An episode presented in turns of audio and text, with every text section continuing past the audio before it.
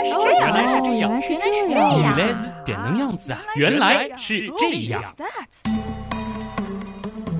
欢迎各位来到本周的《原来是这样》，各位好，我是旭东，大家好，我是水兄，我们是东施效效颦。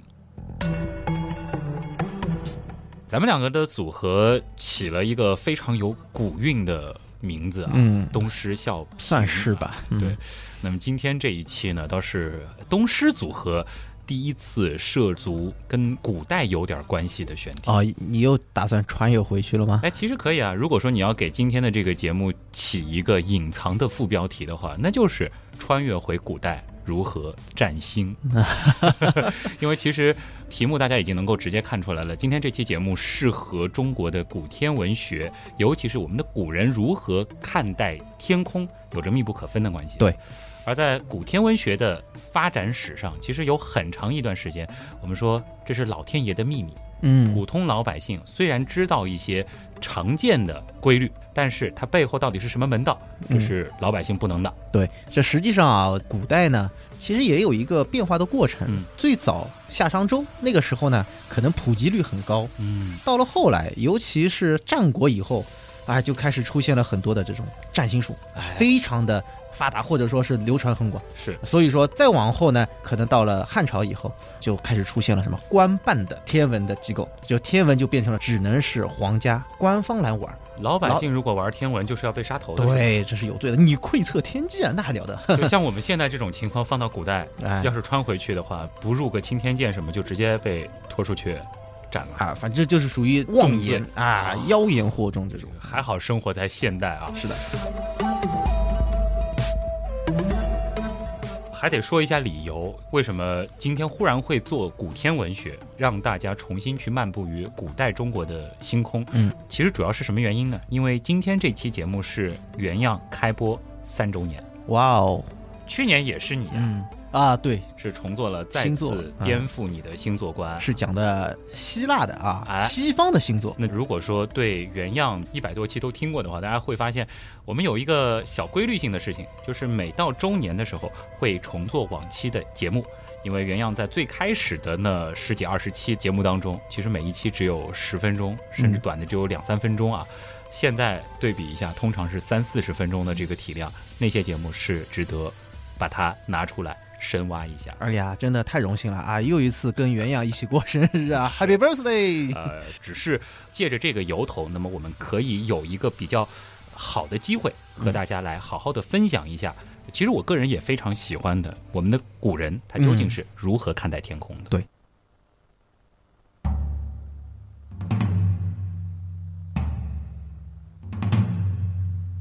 当时那期节目，应该我没有记错的话，是中国也有十二星座啊。嗯当时其实我只是取了我们古天文学当中非常非常非常小的一个部分，嗯那就是十二星次。对，说到那个十二星次啊，大家有兴趣可以回头去再听那期节目。那么主要是想和大家说一下，对于我们古人来说，其实他们并不是特别看重这个十二星次的概念。嗯十二星次呢，只是类似于西方的黄道十二宫，大家非常熟悉的一个概念。对于天空，确切的说是黄道的一个十二等分。是的，当然和十二宫呢是刚好差了十五度、嗯啊，这个呢又是后话了。水兄过来了啊，可能也是要提一提在学术上面的一些认为嗯。十二星次呢，这其实也是反映了我们中国古代天文的一个源远流长嗯，它当中会发生了很多的传承以及变化。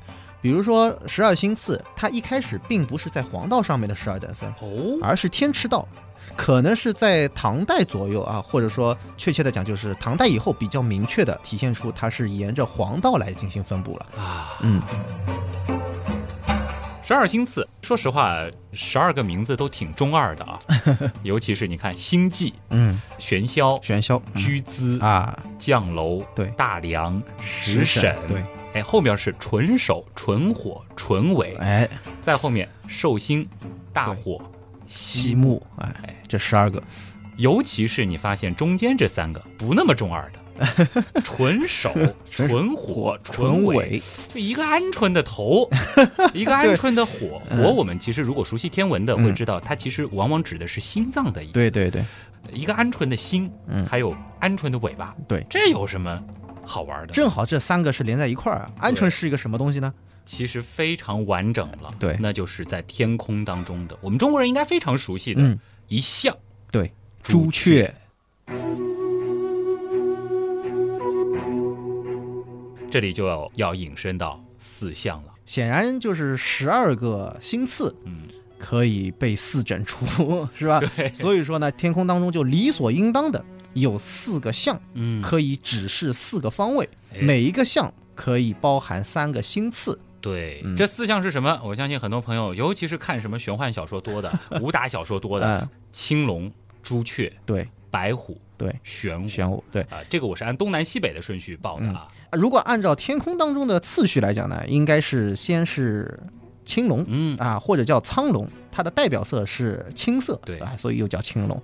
第二个呢是玄玄武啊，北宫嗯，啊，玄武。玄武呢，它是一种龟背蛇身哎，这样子一种有点神话的这种动物啊，嗯它的代表色呢是黑色，代表北方。北方啊，对属水是对黑色啊，然后第三个呢是白虎，啊那顾名思义是白色的，因那为我西方属金，对， 那么再往后呢，就是朱雀，朱嘛，红色哎红啊，南方属火，对，所以说你看，这四象其实还代表着这个颜色。嗯，那为什么说它是代表着四个方位呢？哎其实呢也很简单啊。前面讲了十二星次啊，它是沿着黄道或者是天池道啊，嗯其实差别不是太大。四象呢，它也是沿着黄道来分布。嗯，那么我们讲的这个方位呢，它只是什么呢？以青龙为起点，然后呢，它转这么一圈，嗯，那么用东南西北这样子来表示，并不是说，比如说你看到青龙的时候。嗯，它就一定在东方，它那在是东错，方，这不对了。然后呢，如果说青龙出现在南方，那也不代表你的背后北方是 北方是没东西，你看不到。它实际上什么呀？我们同时啊，你嗯可以看到一半的，那这个呢，就是一个天空上的这个东南西北的概念了啊。嗯所谓的左青龙，右白 虎，前朱雀，后玄武，对也是这个概念啊。对就是东南西北。是的，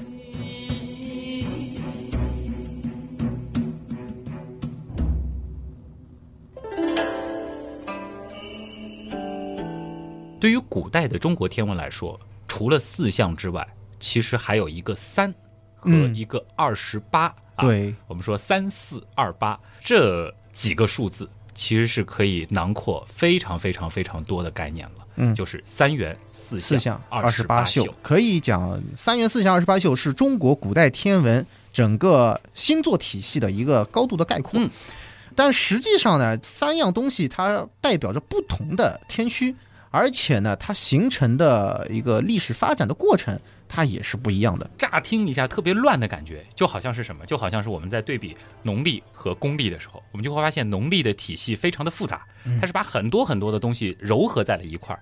其实东西方天文观也是有点像的。西方的天文观相对会简洁一些，他们就进行了一个星座的一个划分。对，但是我们就完全不一样了。这里面呢，先给大家做一些名词解释啊。就我们讲的三元四象二十八宿，其实呢，它代表的含义啊啊还是有点不一样。如果要讲到星座的话，其实呢，它们都不能算是真正的星座。嗯，哎、我们讲三元，它实际上是天空当中三个区域。这个区域呢，我必须又要跟什么呢？二十八宿要联系起来讲， 对吧？就是大家如果抬头，你能看到整片天空，包括我们讲还在脚底下的，嗯就是对吧？你需要有一个很大的脑洞。对，大家想象一下，就是我们有一半在天上，有一半在地底，嗯，但是呢，这些呢都是包括什么呢？我们可见的范围，你可以啊理解为就是北半球的北半球夜可见空嗯的，是，的。那么沿着黄道分布的是二十八宿，那么黄道以内，也就是说往这个北天极的这个方向啊，那么大一片天区当中，那你怎么样去划分呢？那么古人呢就把它划分成三元。嗯其实最早啊，在汉朝以前，其实是有五大块这样分工、哦啊，就是五宫，中间呢就是叫做中宫。嗯，哦然后呢，就是东宫、南宫、西宫、北宫，嗯就是我们前面讲的这个四象了，啊，这是最早。后来呢，这个中宫啊实在太大了，嗯太大了，于是呢就想办法给它分成了三块，这三块呢就分别叫什么呢？紫微垣、太微垣和天士园。那为什么叫园呢？啊，因为我们是做广播节目啊，嗯没办法给教大家家这个字儿怎么写，我觉得很重要。就是这个“园”字就是土字旁，园墙墙壁残的，垣断壁哎的垣，就是表示的墙壁。嗯那如果说大家去翻那个图啊，你可以看到这三元，它的确都是什么呀？有两组星配合在一块儿，一左一右，嗯就像一个城墙一样，哎，就形成这样子一种还结有构。南北两个城门的，很有哎，意思对对对，所以呢，我们就把它叫什么？叫圆了啊，嗯这就是三元。二十八宿呢，就是沿着黄道分布的二十八个天区。嗯，这二十八个天区呢，我们等一下再详细来介绍。嗯给大家再构建一个更容易想象的、更直观的，我说叫西瓜图啊，嗯，大家可以理解我们整个的夜空，你就想象成是一个西瓜。哎，我们北半球可见的基本上呢是西瓜对半切一下，嗯，拿着这半个西瓜横着竖着，先切两刀，然后就变成了四瓣儿，这个就是四象。这个四瓣儿呢，每一瓣儿都把它切成大小不一的七片，嗯，加起来一共有二十八片西瓜，这个就是二十八宿。对但是这不是全部啊，你还需要再划出三个圆，差不多是在西瓜顶端的这顶个上位置啊，，对，画出三个大小不一的窟窿接近于圆的窟窿嘛， 对这个是它的这个形状类似于圆，但不完全是圆。嗯那么这就是三元四象二十八宿啊，旭东构建了一个中国古代天文的西瓜模型。 是。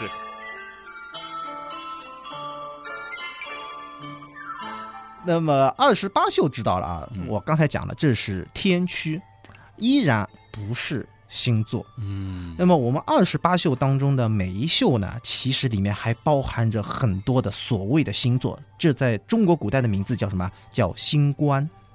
报几个大家非常熟悉的星官的名字啊，又很中二啊，轩辕、嗯，辇道、哎 呦，啊，织女、牵牛，是，这些呢其实就是星官了。嗯。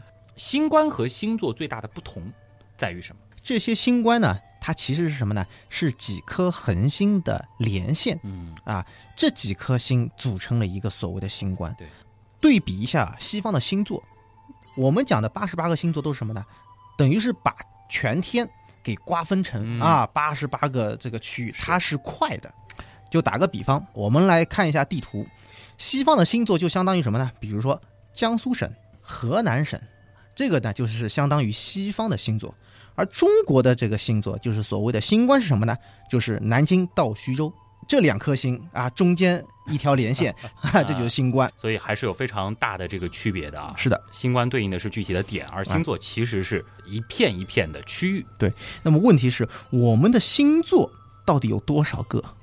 你的意思就是说，我们的星官到底有多少个？对，西方我们知道现在是八十八个，是其实的古代更少一些。对，那中国呢？中国呢，实际上也是经历了一个演变的过程，或者说是在一些文献上面能够查到的一些比较确切的数字，我们就可以看到，在先秦的时候呢，大概是三十八个，然后到了呃《史记》里面也记载到的呢，就有九十一个，哦，这已经比现代的这个天文学的星座还多了。对，已经超越了。然后到了《汉书·天文志》里面呢，是明确记载了呢，有一百一十八个星官哇，大概有七百八十三颗恒星。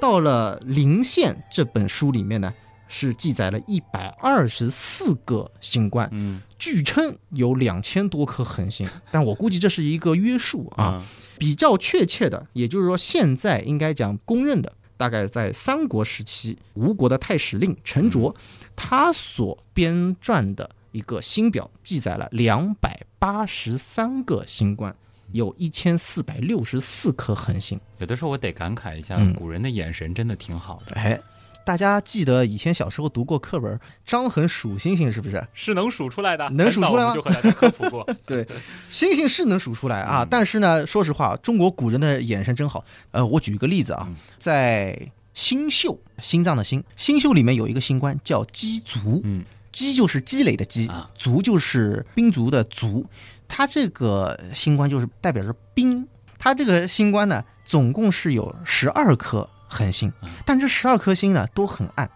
而且呢，它排布很有意思，它是四颗星组成一个菱形，然后每一个顶角再往外伸出两颗星，啊，也就是说，它是向八个方向上有八颗小的，哦，这是一个兵阵，哎，有人把它叫做八卦阵， 但是呢，它在古代其实有这样的一个含义，说什么呢？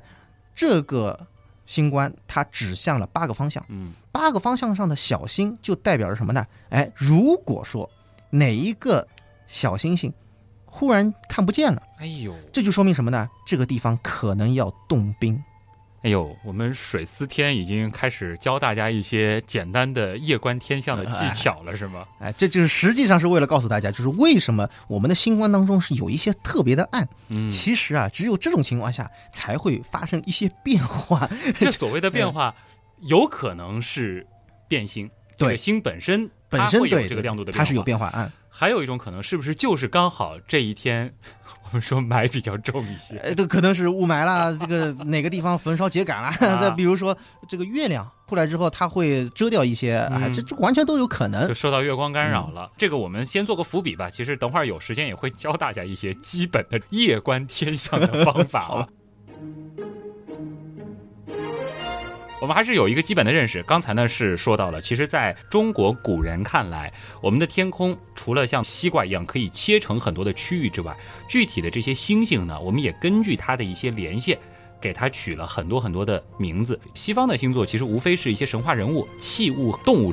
我们的星官呢，就更加复杂了。哎，对，之所以叫官，这里面其实就有官位，甚至还有一些很不堪入目的东西，比如说屎 啊、啊，对，测。啊女床啊，对对各种各样都有啊。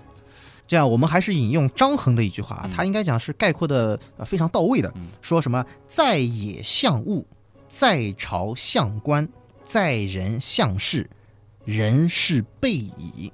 嗯说的什么意思呢？就是说，天上的这些东西实际上都是和我们什么地上的一些事物对应起来的。比如说，我们讲皇家的、做官儿的，还有我们这个市井的百姓，或者说是我们所用到的一些器具，嗯可能会遇到的一些什么官位啊，还有包括什么像马车呀、嗯，兵器呀，就反正我们平时能够看得到的这些东西呢，在天上一定都能找到。这里的话，首推的就是先带大家逛一逛三元。嗯，啊，这个三元是残垣断壁的垣啊，对，紫薇园、太微园、天士园。嗯脑洞太大，休息一下。如果听咱们的节目不过瘾，你也可以去我们的微信订阅号逛一逛啊。与节目有关的更多知识干货，每周节目的 BGM 歌单，还有趣味猜题闯关都在那里了。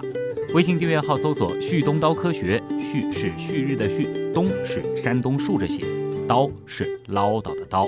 别忘了还有天文茶餐厅。稿子上好像没写这句话。嗯哼。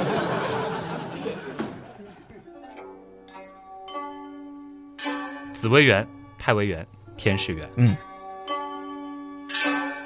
紫薇园里面装的都是什么呢？紫薇嘛，一听好像就是比较紫气东啊来啊，这个非常高贵紫的禁是不是啊城啊？哎，说到这个紫禁城啊，这个也可以顺便科普一下，为什么叫紫禁城？实际上，古代形容最核心的这个部分，就是我们讲皇帝所在的这个地方，这个地方叫什么呢？叫紫宫，就是和我们天上讲嗯的紫薇，它是一样的。哦那问题来了，在地上皇宫是中心，嗯，在天上哪块天区是中心呢？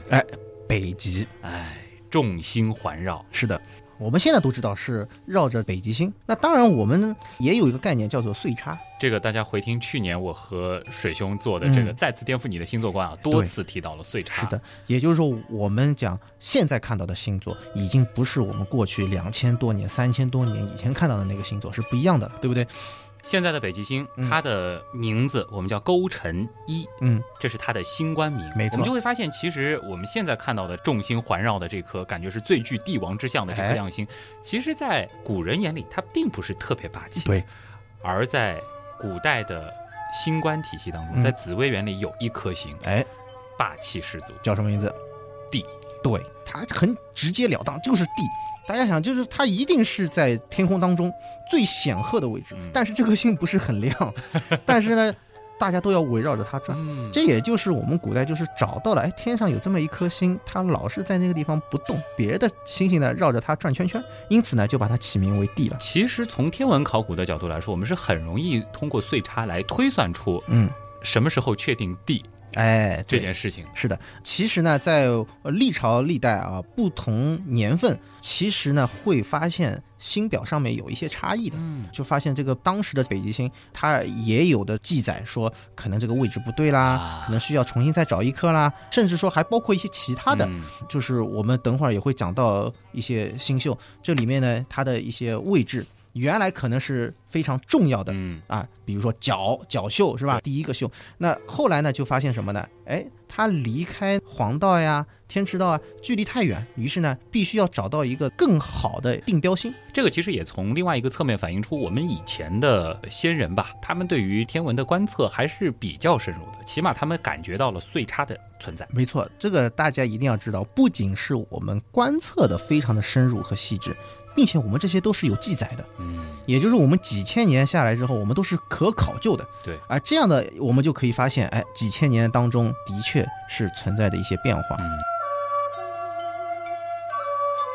回到刚才说到的紫微垣里啊，嗯那么紫微垣里面，我们现在可能大家首先会想到的是北极星，也就是勾陈这个星嗯官，但事实上在古人眼里最重要的是当时的北极星帝。嗯，而在帝的附近啊，就有意思了，围绕着皇帝的都是什么三宫六卿，三宫六卿，嗯还有他的后妃们、对，太子、哎，继承人，其实都在这个区域当中。是的，哎，大家想想啊，北斗是什么角色这个形状，考虑到北斗其实很大了，啊？对，这总不能是皇帝大汤勺。 大汤勺，哎，这应该不像啊。那其实是不是说是像一个战车对，实际上就是我们讲的是皇帝御用的马车。嗯，皇帝呢就坐着这个马车巡游四方啊，他要去视察工作啊，就是坐着它。所以说北斗呢，在我们中国古代非常的重要。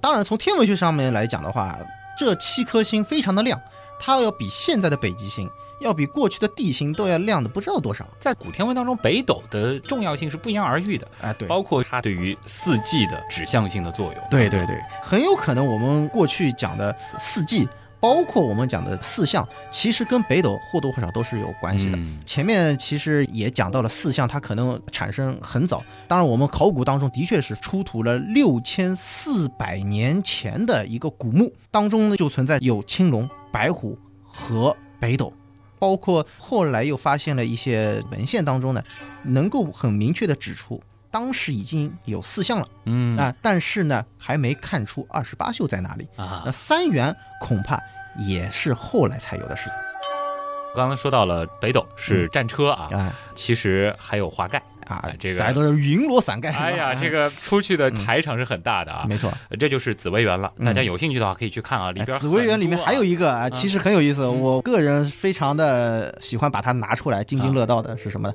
天床， 就是大家觉得很有意思。我们讲皇宫里面那些东西啊，哎，它居然这个连一张床都不放过啊，它对必必须要有一张床，而且这张床很有意思，嗯它是排在这个圆墙的外面， 就我不知道是为什么啊。反正古人的这个脑洞还是挺大的啊。嗯，紫薇园的这个园墙，它其实是一些具体的官名，对，少尉啊，对，少宰、啊、少少宰臣啊，对，各种各样的啊。接下来要说的是太尉园，哎，太尉爷呢，就类似于我们讲一些政府的机关嗯啊，啊，一些机构。太尉园现在大约是对应我们现在的哪一片天区呢？哪几个星座？这两天你出去看，正好能够看到， 嗯，就是吃过晚饭出去可以看到南方往天顶附近啊有狮子座轩辕十四啊啊，然后往那个它的狮子尾巴这边有五帝座一是吧？就是我们讲的这个春季大三角嗯这个地方、非常亮的一啊，颗星然后狮子的背部小狮座，嗯然后再到北斗七星这个地方，就是从北斗七星到狮子座，就是这个区域当中。啊，啊，这就是太微园，不是很大，而你刚才提到的五帝座一，嗯，其实还有五帝座二、哎，三、四、五，对对对，这实际上从这个名字啊，大家看五帝座啊，就能够看得出来这一块地方还是呃蛮重要的。嗯，呃，实际上太微当中还有很多这种听上去了不起的名字，比如说狼将是吧？嗯什么五诸侯啊，太微园的园墙呢，感觉好像也是一个机构啊，嗯，比如说什么左上将、嗯左次将啊，对左次相、左上相对左指法，感觉像是这个 有点像象棋的这个棋盘啊。 对对对，相应的右边也是啊，右上象、右次象、右次将、右上将和右指法。嗯，当然，太微垣其实在三元当中相对是比较暗淡的，或者说不是特别明显的一元。对。还有一元就是天士元了啊。嗯对，天士园当中呢，的确涵盖了很多的暗星，嗯呃，虽然说亮星也不少，但是呢，它有很多一些比较暗弱，但是听上去名字还是蛮蛮有意思的。还是老规矩啊，先和大家说一说天士元的位置在哪个天区。天士园呢，大概啊，我们到夏天的时候呢，你可以注意，南方有一颗大火，嗯，就是天蝎座的星宿二，啊，星宿二火红的，然后呢，有一颗牛郎星，嗯，河谷二，再到北方，它的河对面就是织女星，再回过来西方大角，到了夏天的话，它就是偏西方了。这四颗星围成的这个区域，哦，差不多就是天使园了。天士元的范围还是比较大的。对，当然刚才你说到的这几颗星，嗯，都不在天士元里面。那它只是给大家一个大概的一个范围啊，可以看到从春季星空到夏季星空，很大一部分都在里面。天使园里面有一个很大的特点，这里面显示了什么？我们讲分野这个概念，嗯，这里面有出现了很多的地名，比如说齐呀、吴越啊、东海啊、燕啊、南海呀、就这些名字，它都出现在了天士园当中。嗯，有一种说法，学术上就认为什么呢？这其实就是我们讲呃中国古代一种分野的概念，就是天上的这个星星，它和地上必然有一种联系啊，它就有一种象征。所以说呢。 你懂的，就是如果说是我们讲要预测一些什么样的东西的话啊，那么看这样一些星星，嗯嗯，所以水司天，昨夜观星象， 嗯，发现天士元当中那颗叫秦的星嗯，异常的明亮哎，啊，说明它怎么样？它可能有是一个帝国正在崛起哎啊，正在 崛起。这个当然我们是杜撰出来的啊，嗯可能古书当中并没有这样的记载。这里其实还要和大家再补充一下，我们前面其实提到了一个圆墙的概念，就是说这三圆是各有两列。差不多是半圆形的恒星嗯所组成的一个圆墙。对，但事实上，其实一个圆当中的星啊，不仅仅是只在圆墙上，或者是说圆墙内的，有的时候在圆墙外，其实也会分布着一些星冠。哎这个是的也是是算在圆的范围内的啊。呃，就比如说冠锁，哎，这个特别有意思，对吧因哎为好像是中国的星官当中和西方的星座连线最响的了。对，连线是最像，但是意思是大相径庭啊 啊。冠锁就是我们讲这个以前就锁犯人的啊，这个冠锁，而在西方呢叫什么北北冕冕座啊，北冕座就是我们讲这个皇冠啊对，这个是差别很大但的。造型真的是非常非常非常的一致啊！对其实也就是这一块儿，就刚好这些星很亮。天市的话，顾名思义，其实就是天上的一个市场，哎，对，所以在天市当中还有很多的星官，它既有这个市场的一些硬件设施，嗯，也有市场的一些管理机构，哎，还有对一对对些具体的一些从业人员。是，这很有意思。比如说屠肆，屠嘛，屠宰的屠是吧？所以呢，它就是卖肉的地方。再比如说猎肆，按现在讲起来就是卖奢侈品，还有包括车肆，那可能就是。我们现在讲就是移动的小商店啊，或者说就是移动摊位啊， 如果有朋友对天使园感兴趣的话，会发现它除了跟这个市场相关的啊，嗯还会有一些这个乱入的。我个人认为啊，嗯，比如说有刚才水兄提到的冠锁，嗯我姑且认为就是可能刚好有犯人要游街。对，还有女床，女装，就大家别想歪啊，嗯它呢指的是天帝啊妻妾们居住的宫室。呃对对但是为什么这个宫室要放在天室边上呢？对，这个也是挺奇怪的。所以说实话，这个我也不知道。 妇女在古代就比较喜欢逛市场， 是这个样子的吗？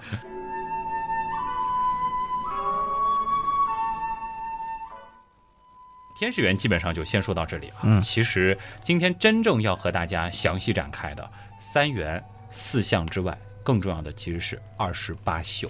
可能也只是花点时间啊，跟大家一起聊一聊啊，我们简单的说一说二十八宿。其实刚才我们所说的这个三元啊，包含在三元当中的亮星，讲道理不算是特别多的。嗯，比如说天使园当中，我们就说园内最亮的星是猴，哎，对，蛇夫座的猴，其实肉眼在像城市的夜空嗯是比较难看见的了，已经。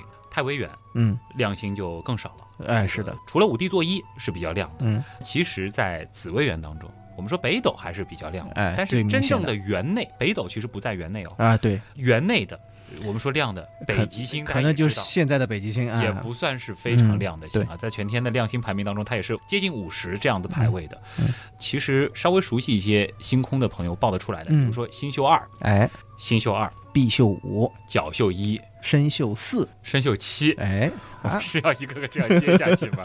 其实呢，这些都是来源于我们说二十八宿。对，其实我们刚才说到了五帝座一，嗯，轩辕十四，这个都是星官。但是像角宿一这个呢，又是星宿里的一颗星，我觉得一定有很多朋友要困惑了。嗯那么星宿和星官到底是一个什么样的关系呢？这么说吧，星宿就是管着星官的，就是一个宿，它可能会管着几个星官。嗯这个宿呢，它并不是说只有这么几颗星，它组成了一个宿。实际上呢，前面旭东打了一个比方非常好，切西瓜，就是这一片西瓜都是归这个宿来管的。啊，而这个宿里面的这些星星，对吧？我们讲，比如说啊，角宿一，还有一个角宿二，就角宿就这么两颗星。嗯这两颗星呢，它本身也是什么？也是星官。但是我们要说角宿，它如果是二十八宿，它嗯就是一片西瓜了。这一片西瓜当中的所有的星官哎都归角宿管是的，啊。嗯，这就是为什么要设立二十八宿嗯非常重要的这样一个含义啊。所以你具体到星官的时候，你也可以说角宿它是一个星官，嗯，抗宿它也是一个星官。对对对，是可以的。嗯我们把二十八宿先数一数，哦角、亢、低、房、辛、尾、鸡，此乃苍龙七宿。哎，斗牛女戌威势弼，此乃玄武七宿。嗯，夔楼未卯，必资身，此乃白虎七宿。锦鬼柳星张翼枕，啊这就是我们所说的朱雀七宿。所以这是东半仙和水司天 在夜谈嘛。 这个口诀，我相信很多朋友可能也背过啊，嗯很快的就可以把二十八宿全部记住了。嗯但是还是要和大家强调一点，二十八宿是二十八片宽窄不一的西瓜，嗯这个和我们熟悉的十二宫、十二星宿的十二等分是不一样的概念。对，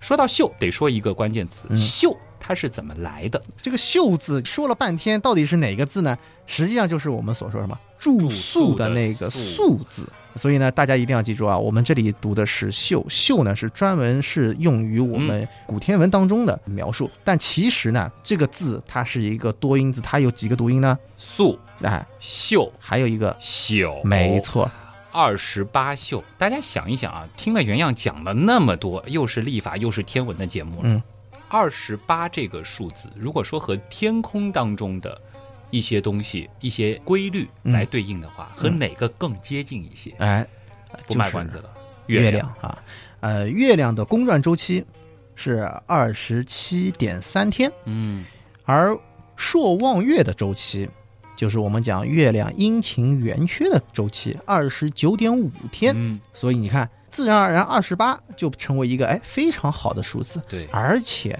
关键是二十八可以备七整 除啊， 是啊，可以备因为我们有四整除四项了， 哎，对，所以没有二十九宿啊。对，这里的话，其实我们就可以简单的理解这个宿啊，嗯，反正我个人一直是这样理解的，就是月亮在每个晚上差不多在一块地方嗯。住了一宿，哎，所以大家可以用这样一句话来简单的记忆啊嗯，就是月亮每一宿宿一宿，嗯。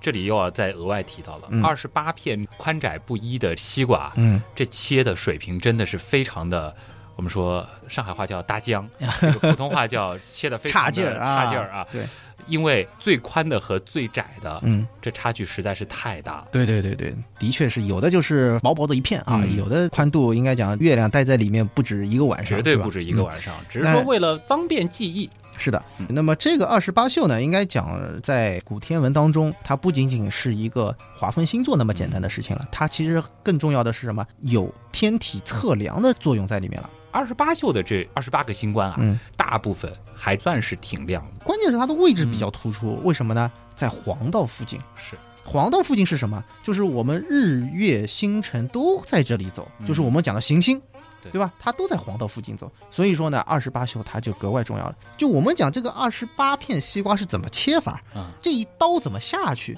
很重要的就是这一刀一定要切在某一颗相对比较亮的星的位置上，嗯这一颗星呢就叫做二十八宿当中的巨星。啊，距离的距啊，那顾名思义，那就是什么？它象征着某种距离，那实际上就是我们讲的这一个秀的一个坐标的原点嗯啊。每一个秀都有一个起始位置，或者我们称之为标准星。所有的其他秀里面，或者说其他的星官的星，都要向它看齐。嗯某一个行星走到这个位置上，那么我们来描述它到底是在几度，对吧？它它啊到底在什么地方？我按我们现在讲起来就是坐标在哪里，那就是什么呀？就是和我们这个巨星哎向它看齐，嗯，这样来进行测量。所谓的入秀几度，哎，对。那么我们现在讲的什么经度、纬度，是不是？嗯那中国古代呢，就是也是两个坐标，一个呢叫做入宿度，也就是说这个天体或者说这个行星，它在黄道上或者赤道上投影这个位置和巨星的投影的位置来进行测量，嗯测出来的这个多少度是度数啊，所以叫做入宿度。哎，这个是一个精度的概念，对对对，就是一个坐标了啊。另外还有一个坐标就是什么呢？叫做去极度，极就是北北极极的，极哎，也就是说这一颗星到北极的这样一个角度是多少？那么这两个坐标就构成了嗯，古代的天体的坐标系统了。所以古代是没有经纬度是多少，哎，而是入秀几度，去极几度，大家可以看得到，每一颗星都是拿二十八宿当中的这个标准星来做比较的，嗯而不是说一个固定的点。按照我们现代天文学讲，就是什么春分点，对吧？嗯你拿这个来做比较，古代人不是这样。所以今天你听了这一期节目之后，你回去你可以到，比如说科技馆那边有那个浑仪、是嗯吧？ 你就可以去装模作样的古人是怎么样去测量的，它其实量的就是这个度数。对所以像水司天这种，如果说是要进这个青天剑，可能在初期学的就是你要先熟记这些巨星在，哎，对。这个非常非常重要。而但是呢，这些巨星啊，又不是我们想象当中好像一定是拿最亮的星来，嗯呃很有意思。比如说角宿，嗯，角宿一是侍女座的阿尔法星，它是全天非常亮的一颗星对，，这个是角宿的巨星，嗯没错。但是再比如说大家耳熟能详的星宿，嗯，天蝎座，星宿二星宿二它不是巨星啊，而是天蝎座的西格玛 星，就是星宿一。嗯哎，这很有意思啊，不是最亮的，但也不暗，对不对？然后生锈，生锈四多亮，生锈七多亮，深秀一其实很没什么存在感啊、它用的是什福禄么寿？三星哎之，一，它就是用的是猎户座的德尔塔星。它还是有一些自己的逻辑在里边的。对，呃，应该讲还是怎么样？就是我们从西往东，嗯，这个一点点度量过去，它必须怎么样？就是我们讲坐标的原点啊，嗯这起始位置一定是什么？这个秀的最西面那颗星，所以这还是有一定的这个依据的啊。嗯，我觉得二十八宿其实还有一个要和大家额外说一说的，就是什么微月宴啊、闭月屋啊、角木蛟、亢金龙，对这个呢，现在看下来主要是来源于《封神榜这实际上二十八宿对应着是二十八兽，动物二十八种动物，》，中间呢又是按照七曜七进曜行了一个排列哎啊。对，角木角就是我们讲金木水火土木，对，哎它的这个规律就是木、金、土、日、月、火、水，哎七曜，所以这个什么角木蛟、亢金龙、底土河、防日兔、星月湖、尾活虎、鸡水豹。哎有兴趣的朋友，其实看《西游记》里面出场过好多啊。啊对，这个卯今日年鸡也和是 木狼。鸡年，对 对，嗯这个的话就是后话了。这个和天文的关系其实并不是很大啊，嗯但是方便记忆，其实二十八宿我们也给它脑补了二十八种动物有一个形象在。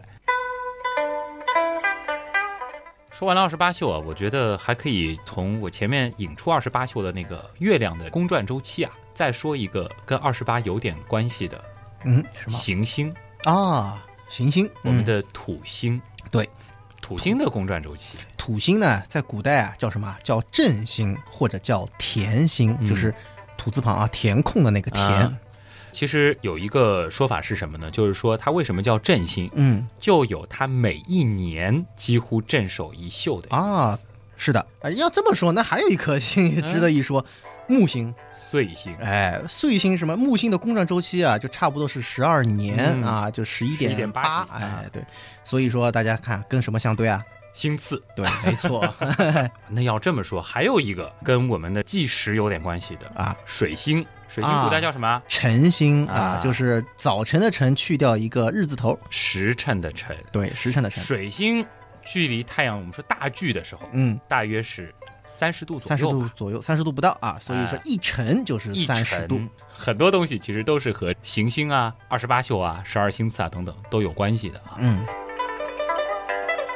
火星和金星，火星好像没什么事儿啊。火星在古代基本上被认为是和大火争来争去，啊，荧惑嘛， 让人觉得哎，这是一个动的大火。大火我们前面提到星宿二啊，火星一旦跑到大火附近，那就有有麻烦了啊。 这是一个很不吉利的天象啊。对，我们去年好像刚经历过是吗？是的，所谓的荧惑守星，啊，对，那么现在我们知道了啊，去年还挺太平的，嗯并没有什么异象发生。是的，再接下来就是金星，它的名字特别多，啊，对，太白、太白，启明，嗯，还有长庚，庚，对啊，它因为太白了啊，太 太亮了了啊，，所以叫太白。嗯，然后呢，长庚就是指在黄昏时候啊、嗯看到的这个金星。启明，顾名思义就是什么，在日出前看到的金星。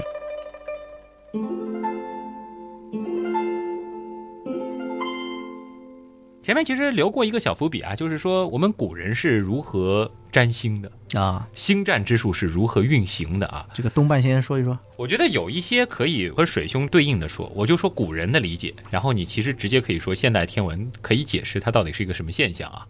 就是说古人呢，他会把天空当中的一些变化给它记录进去，因为我们其实很容易观察到它有很多是不变的。嗯，但它也会看到很多的变化。这个变化呢，主要由一些星体在特定条件下产生的发光规律。啊，最常见的就是明暗的分别。对，这个其实我们前面就说过了，这个可能跟天气的条件有关，是的，也会跟星本身它是一颗变形。对，跟这个人眼神变化也是有关系的。哎，所以说这个很多时候一家之言啊 哎，这个就可能会决定很多生死。嗯还有呢，就是它的一些动、一些动态。我们说顺行啊，哎呀，顺行逆逆行啊对，这个就是谁跑到哪里去了啊？对落到了哪个位置上啊？什么饭啊、哎梨呀、再包括时，日月食的时。对，说几个吧，比如说存，就说是星体在特定时间而存在在特定的位置，嗯这个就叫做存，这就是正常之位、正常之象啊。嗯接下来亡啊，说啊。消亡的亡，哎，星体在特定时间而不存在其特定位置，叫做亡。该在它没在。那实际上有些，比如说有些恒星，嗯它是周期的变形，它能够暗到这个程度。完全有可能它，比如说原来是五等星能够看得见，但是呢，有段时间暗到了七等星，嗯你看不见了。然后它的这个变光的周期也会比较长，比如说是一百多天、两百多天啊啊，那的确会有一些奇怪水四天，你要是穿越回去，千万别跟你师傅这样顶撞啊！啊。 对对对，性 命之忧。对，再接下来就是合聚，说的啊是星体在特定时间、特定星宿之内与其他星体相聚或合聚到一块儿。嗯，这个其实很好理解，对对对对，因为行星其实它转的这个位置啊，嗯，和很多的这个星宿还是很接近。是的啊，比如说土星和毕宿五，嗯，像这种事情呢，和到底是什么？就是现代天文学里面定义这个和呢，就是指这两个天体的视黄金是相等的，就运行到一条视黄金上面，啊嗯，并不是说这两个就是很离得很近，不等同，但的确是会非常近。额外的说一下，比如说土星和木星嗯同时出现在了一个宿当中，这个呢也算是古人认为的一个合。啊，当然，古人脑洞更大，他可能会觉得土星啊、木星啊，他各自可能还会再管一摊子事儿。嗯，那么它们本身代表一些意思，它们又进到了一个个秀当中，嗯秀本身其实也代表着一些意思，嗯，这就这比较复杂，排列组合出哎嗯很多种事情了啊。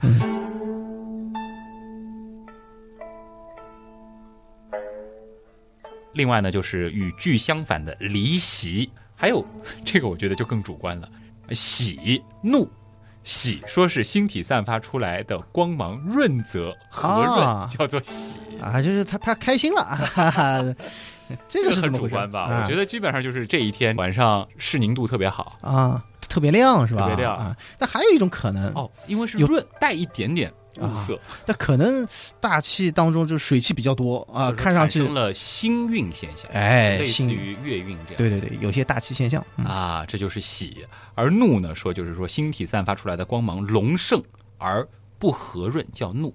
哎，你别说，我前两天看天狼星，我觉得他挺怒的，嗯，就是特别犀利。就是大家看到过有一些照片啊啊，就出现这个星有星芒是吧？哎，就这种感觉哎，这个就是怒了。嗯这其实也就是跟天气条件有关系。啊，好，那么接下来是动，嗯这个我觉得很多朋友也能直接解释啊。嗯，星体散发出来的光芒出现摇动的像，叫哦，动，有点闪烁是吗啊？这可能就是大气 抖动吧。大气扰动啊。对嗯， 你要是用这个望远镜看比较暗弱的恒星，尤其是刚刚升起嗯的时候啊、一直在动对啊嗯 接下来就是斗，星体与星体之间相离而复合，打架复合嗯而相离为斗。啊，这个是不是刚好就是说，比如说两颗行星一会儿顺行一会儿逆行，有可能吧？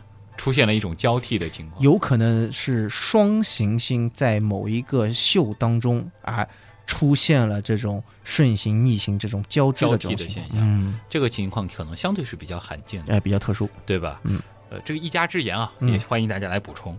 那么还有叫同光啊，说星月逐渐接近而各自散发出来的光芒嗯隆盛的像，叫同光，这呃对我来讲就是散光。嗯 星和月嘛，对吧？嗯，呃，顺逆这个，说实话，大家应该很熟悉了吧？我们现在很多朋友拿来找借口的，嗯哎呀，水逆了，嗯，口啊所以水星一直被人那个 做靶子。每隔九十几天就能炒一炒这样的一个新对闻，啊哎，真的是很惨啊。嗯古人就认为顺应天体运行规律的叫顺，异常规律叫做逆。啊，实际上，实际上这个顺和逆啊，它都是我们讲行星势运动的表现，就是由西向东的这个运行叫做顺行，由东往西的叫做逆行，就那么简单。其实就是一个行星式运动，哎因为我们说在跑道上跑。对内圈外圈，大家的这个速度会不一样哎。去看，有的时候好像在顺着走，有的时候它会好像倒着走，其对实就是一个。哎，你说这个事情，实际上我们现在是能够很精确的预测出嗯这个水星哪一天逆行，甚至明年、后因年为我们它这什个么时候模逆行。型对呀、所以说你说我都能预测这个逆行了，那难道我就不能去呃对做出一些反应吗？对但吧？是在古人的世界观当中，他很难想象这个日星这样的一个概念，对他很难想象这些天体是在太阳周围绕圆形轨道这样走。所以说中国古代的天文是有测量、有观测，但是没有产生出对于一个系统的理论的解释，也就是说没有诞生所谓的天体物理。嗯，先和大家说这一些啊， 这其实还多了呢，什么成范、清经、立会、舍出入、抵触啊，说星体的动作有二三十个。那么今天我们并不是教大家真正如何去星战，其实我们只是告诉大家，有些看上去天机不可泄露的东西啊，嗯你用现代天文学还是可以去解释的。对，可以准确的预测。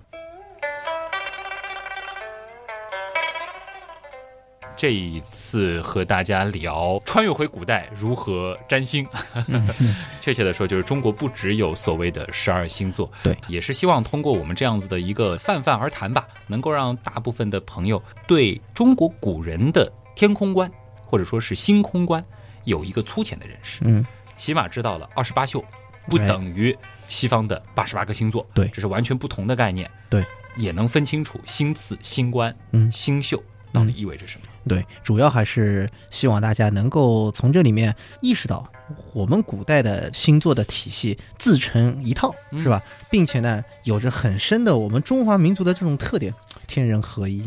然后我们有很多的这种美好的一些想法，会把我们地面的人间的一些百态和天空的一些东西给它联系起来，这一点呢，这是非常重要了。这里我觉得一定要读一段顾炎武曾经说过的话，嗯，非常好。因为今天其实我们已经说了很多在《诗经》啊，或者说是一些诗词当中出现的跟天文相关的诗句了。嗯，顾炎武曾经说过：“三代以上，人人皆知天文；对，七月流火，农夫之词也；嗯三星在户，妇人之娱也；月离于壁，嗯戍卒之作也；嗯。龙尾浮沉，儿童之谣也。”啊，原来是这样。就是这样。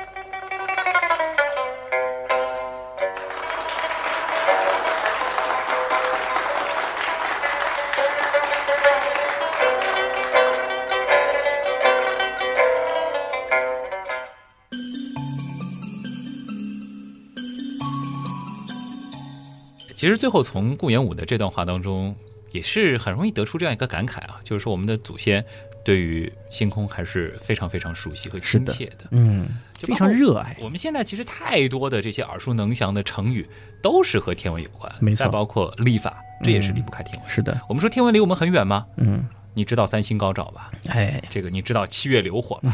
这就是很典型的对天文。哎应该讲我们从小到大学了好多的这古诗词啊，语文课本里面应该讲提到的真的是很多对。如果细细的盘点一下，那数不胜数啊，是甚至说是有一些大家可能听上去好像不太像天文，有点像那个《易经》啊， 《易经》里面那个，我们讲啊，这个不是算卦嘛，不是算命嘛， 其实不对，这其实《易经》里面描述的就是天象或者说是自然的一种变化。嗯，它描述了很多东西，但是天文是一个很重要的组成部没分啊。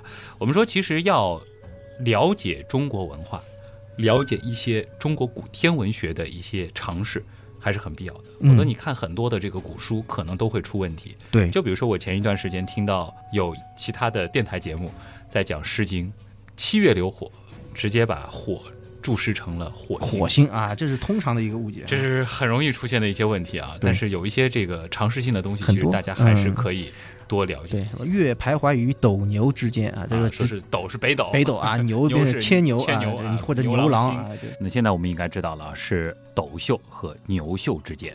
知道了这个背后的知识之后，再回头去看古籍，那就完全不一样了。嗯所以这是一期其实把天文和语文 进行跨学科的， 嗯原来是这样啊。嗯你别说这个做法其实还挺原样的。嗯，呃，我们以后可以再深入剖析一下呃语文课本，或者说就给大家来做一些这种另类的解释。哎，大家可以自己去看一看啊、也欢迎大家其实，在我们的这个评论区里面也来找一找你发现的这些古诗词当中的跟天文有关的诗句，嗯，好的，这个很有意思。嗯，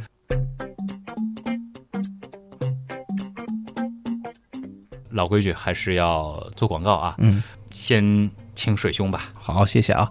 如果大家对天文感兴趣，想一起来研究和讨论天上的星空啊，那么可以来加公众订阅号“天文茶餐厅”。嗯，其实，在我们的小广告当中啊，天文茶餐厅也乱入了啊。广告的主体就是欢迎大家加入我们的旭东刀科学微信订阅号啊，这也是一群原样的刀友小伙伴们在打理啊。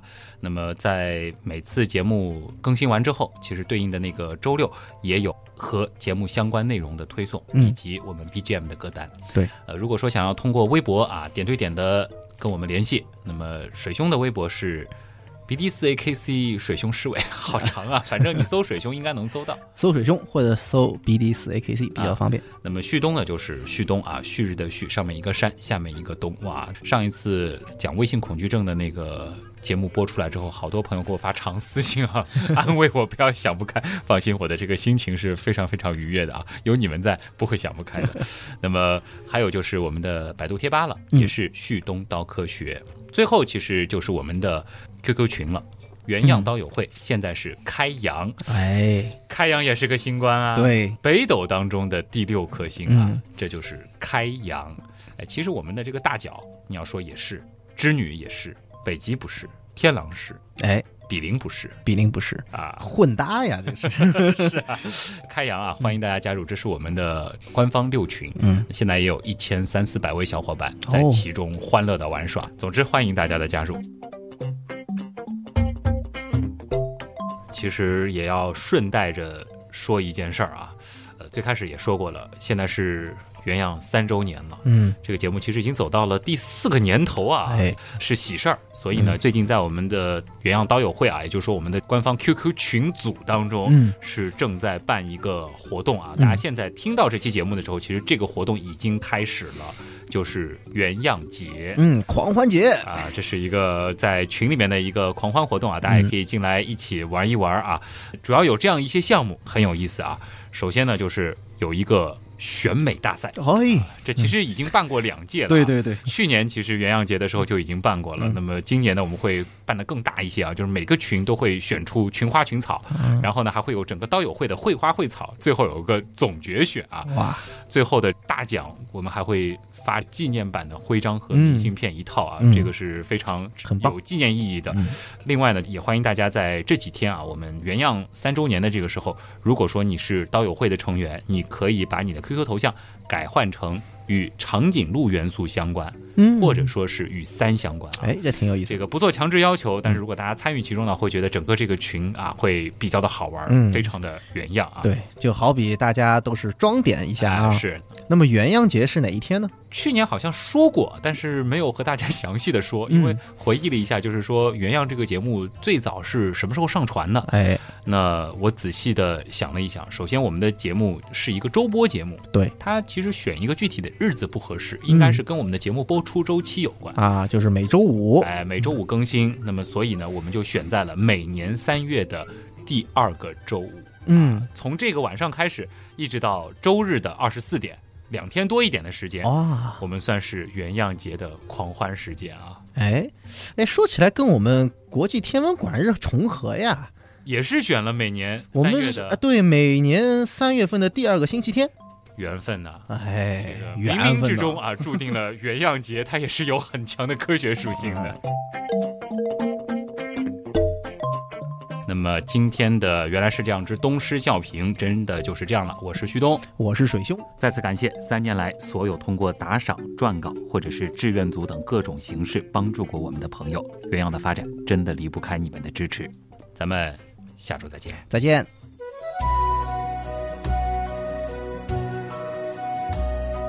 外婆说那是银河，可是银河里有水吗？银河好美啊！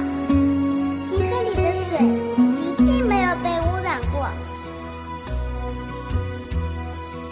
月亮像小船儿挂在天边，我和你月亮上荡秋千，秋千荡到云彩里，顺便到银河里洗个澡。银河里有没有小虾米？银河里有没有小乌龟？银河里有没有小朋友？有没有谁陪我一起洗澡？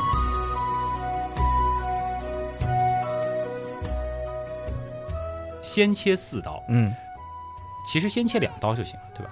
对的。可能也只是花一点点时间嗯给大家，就是排摸一下啊，这不叫 排摸。报得出来的，比嗯如说星宿二、哎，星宿一，对呃，必秀五， 能说说一大堆了。哎，生锈四，小秀一，我 需要这样接龙接下去吗？斗牛女婿威士弼，此乃玄武，七秀 啊！就此乃，此乃，啊再再来一遍吧。嘎胡子，此乃玄武啊，之秀啊，玄武七秀，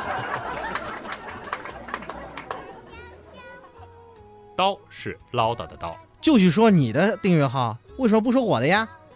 天文茶餐厅，文，这个好假啊！刀是唠叨的刀，大家还别忘了，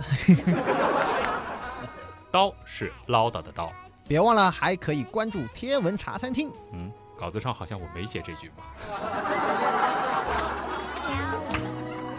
和我的洋娃娃一起跳舞，和我的洋娃娃一起跳舞。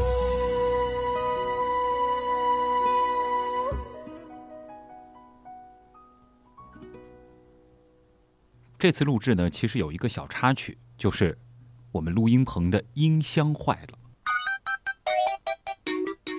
看你这个波形，感觉还行啊。嗯，其实我很怕我这个话筒的波形有问题，我感觉我的声音上面显示出来有点尖。尖啊，我觉得，哎，你看，你就很润，看到吗？哎，我这个喂声音就显得比较尖，就高喂频就比较高。对，旭东要拼了，要搏了，要赌了，我觉得应该是没有问题的，就是还蛮好看的呀。这波看这形个波形是没问题，嗯就相对就显得我比较高瘦一些，你的那个波形就矮壮敦实，从波形上还能讽刺人，就波形它实际就体现出了这个效果嘛。你敢说不是吗？